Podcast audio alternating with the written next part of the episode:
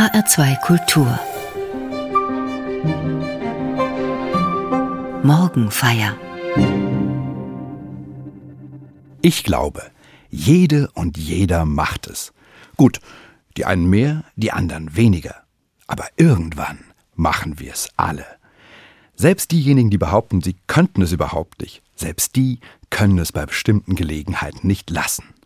Im Stadion zum Beispiel, unter der Dusche, im Wald oder am Lagerfeuer, beim Wandern oder wenn im Radio ein Evergreen läuft, mit dem wir persönlich was verbinden. Dann fangen wir an zu singen.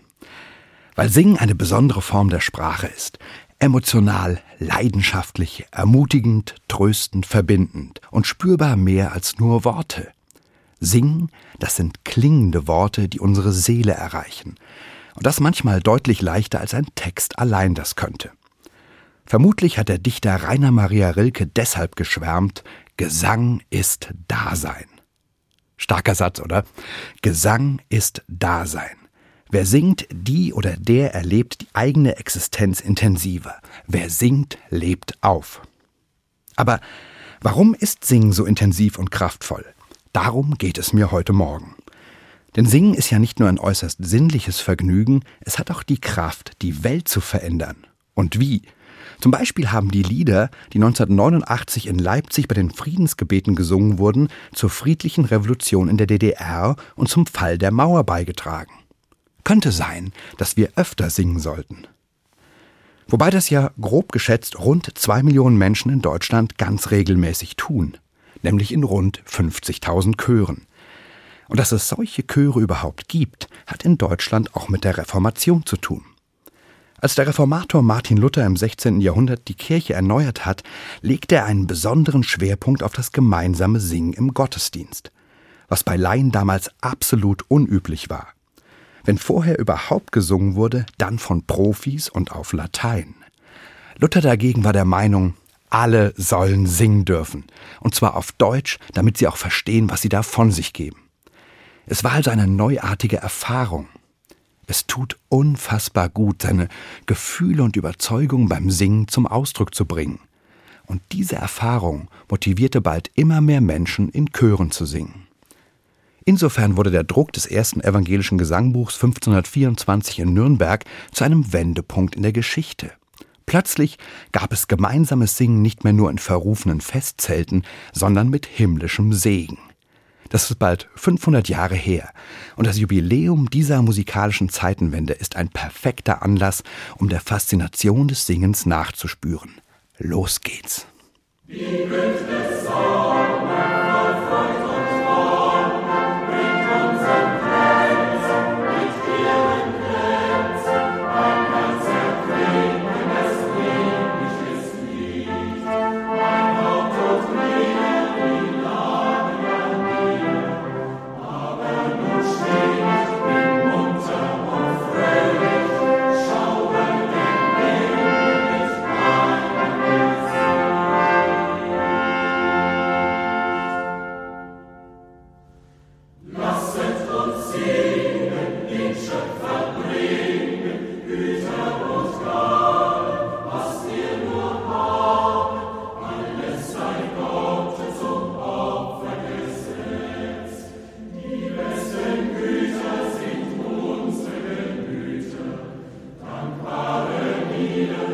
Wie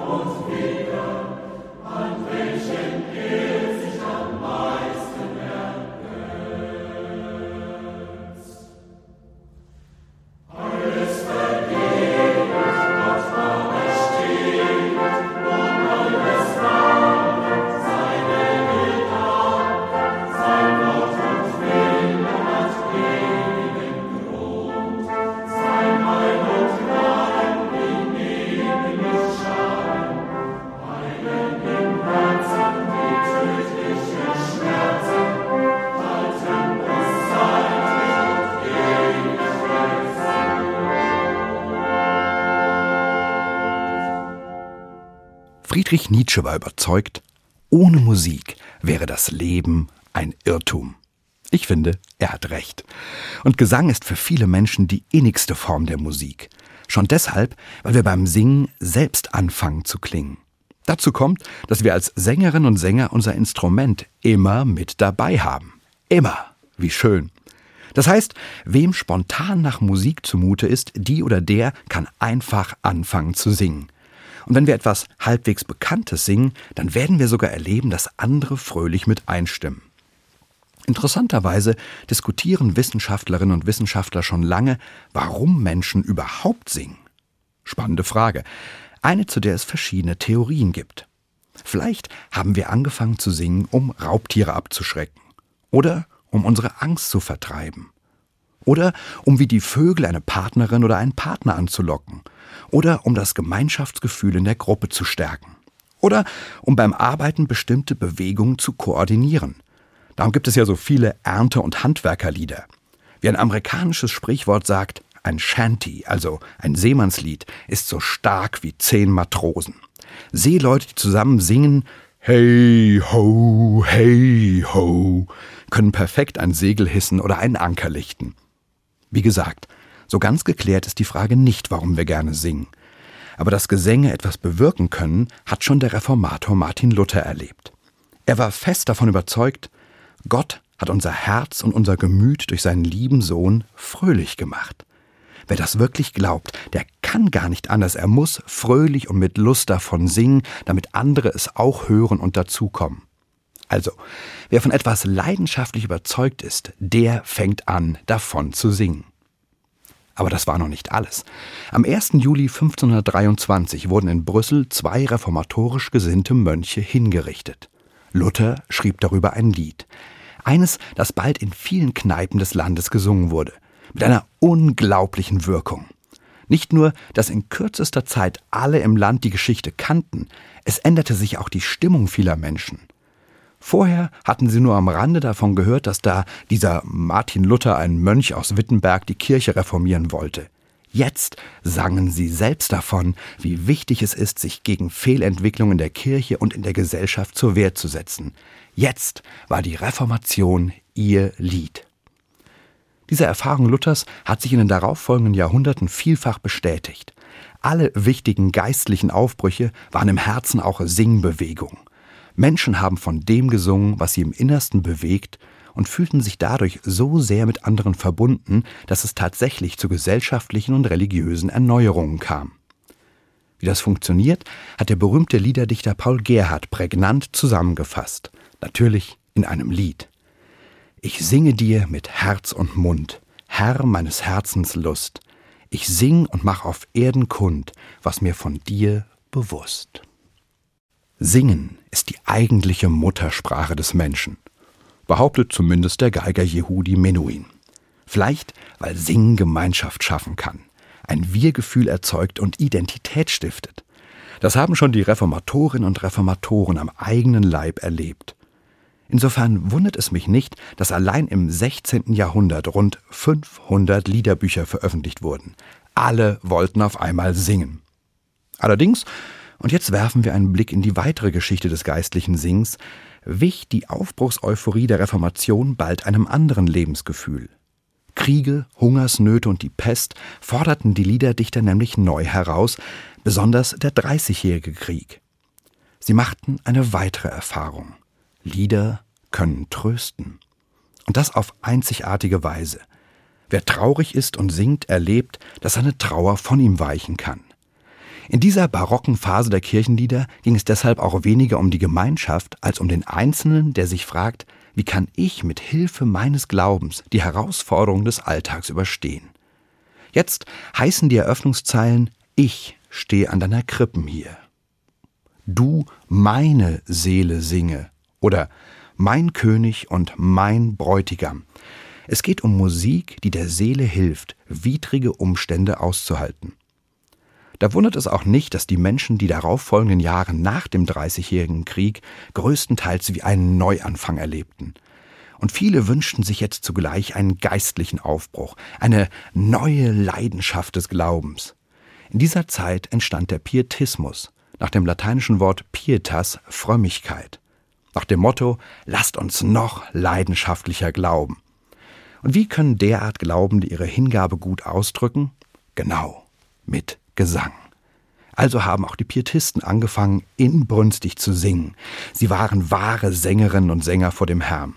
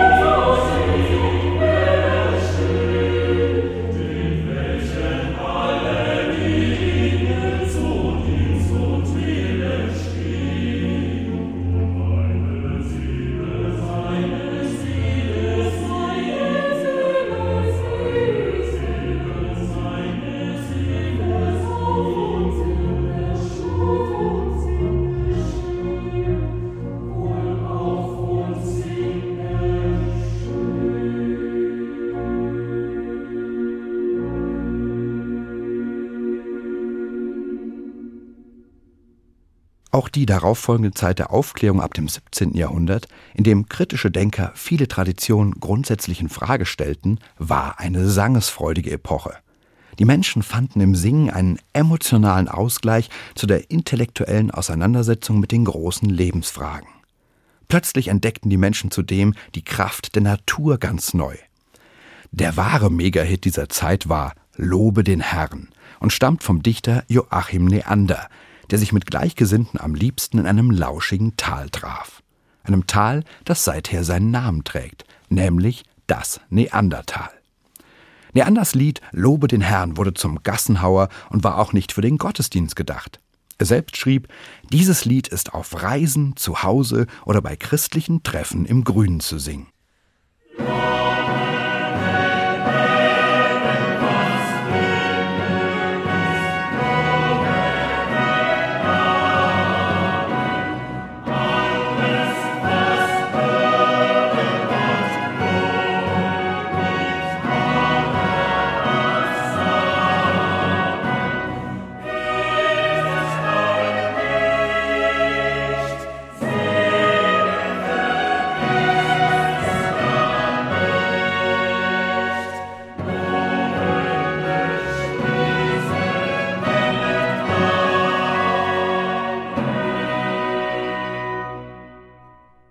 Im 20. Jahrhundert brauchten die Menschen dann die geistlichen Lieder wieder, um besonders schwere Zeiten zu ertragen.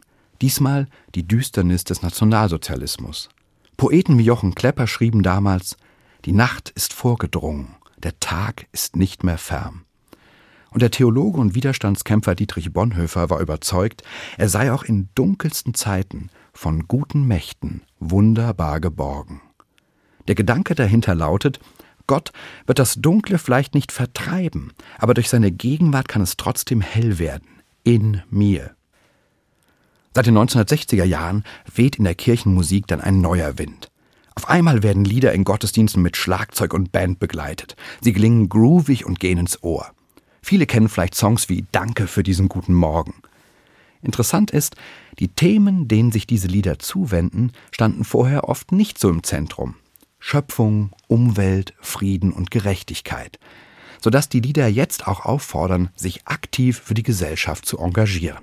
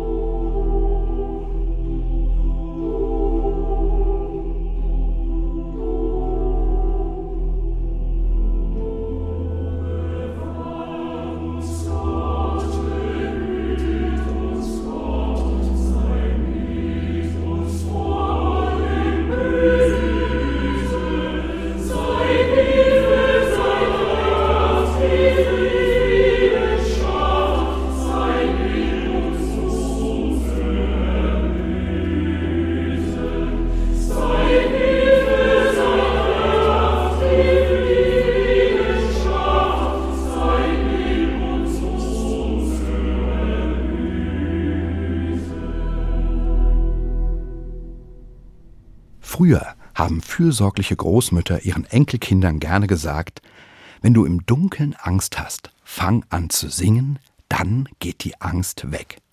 Inzwischen ist neurologisch nachgewiesen, sie hatten recht. Tatsächlich werden beim Singen im Gehirn wesentliche Zentren, die für die Angst zuständig sind, einfach abgeschaltet. Das heißt, wer singt, hat weniger oder sogar keine Angst. Unglaublich, oder? Aber das ist noch nicht alles. Wer singt, der verbessert auch nachweislich seinen Gemütszustand. Warum? Weil beim Singen Glückshormone freigesetzt und Stresshormone abgebaut werden. Schon nach 30 Minuten Singen produziert unser Gehirn zum Beispiel das sogenannte Kuschelhormon Oxytocin. Wer regelmäßig voller Freude singt, der weiß, wie gut man sich danach fühlt. Aber auch die Erfahrung, dass gemeinsames Singen die Gemeinschaft stärkt, wurde inzwischen wissenschaftlich bestätigt. Tatsächlich ist es so, wenn Menschen zusammen singen, dann atmen sie nicht nur gleichzeitig, auch ihr Herzschlag passt sich nach und nach aneinander an, sodass sie gegenseitig ihre Kreisläufe stabilisieren.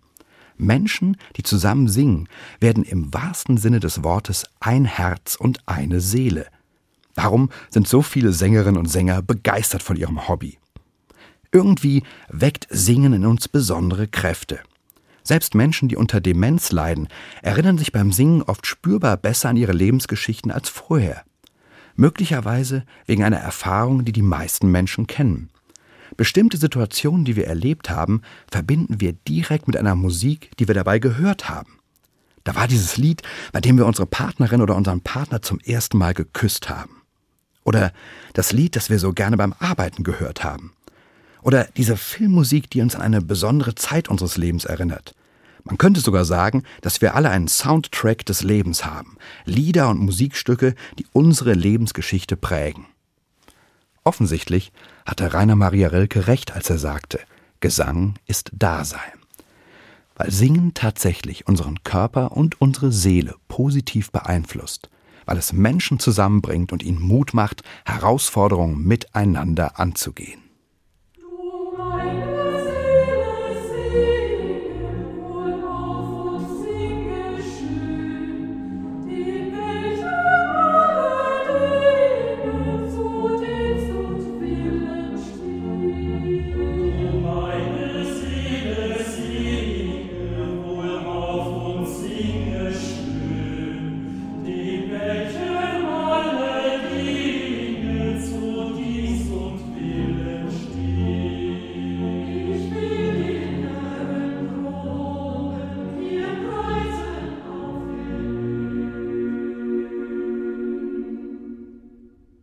Sind heute Morgen auf einem Streifzug durch die Bedeutung und die Geschichte des Singens, weil 1524, also vor 500 Jahren, das erste evangelische Gesangbuch erschienen ist.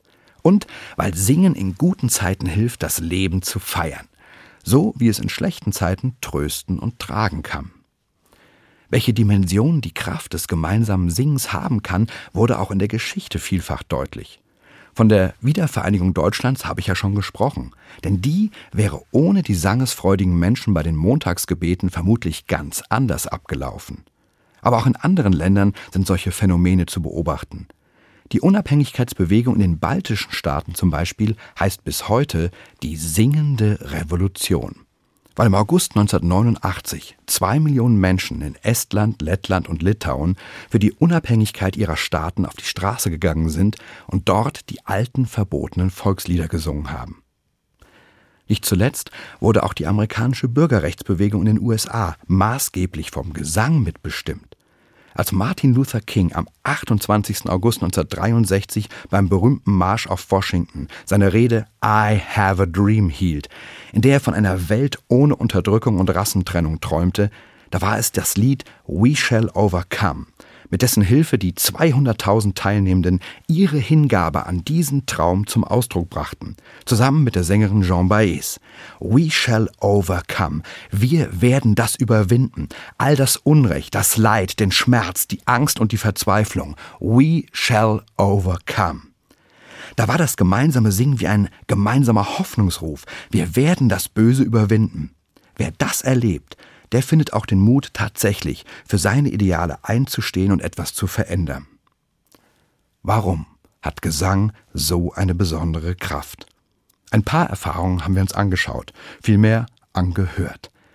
Das Singen, gerade das gemeinsame Singen, bringt in uns etwas zum Klingen. Es ermutigt, es tröstet, es verbindet, es hilft, den eigenen Gefühlen und Glaubenserfahrungen Ausdruck zu verleihen. Und es hat im Lauf der Jahrhunderte Menschen geholfen, mit den Herausforderungen ihrer Zeit nicht nur zurechtzukommen, sondern sie sogar zu verändern.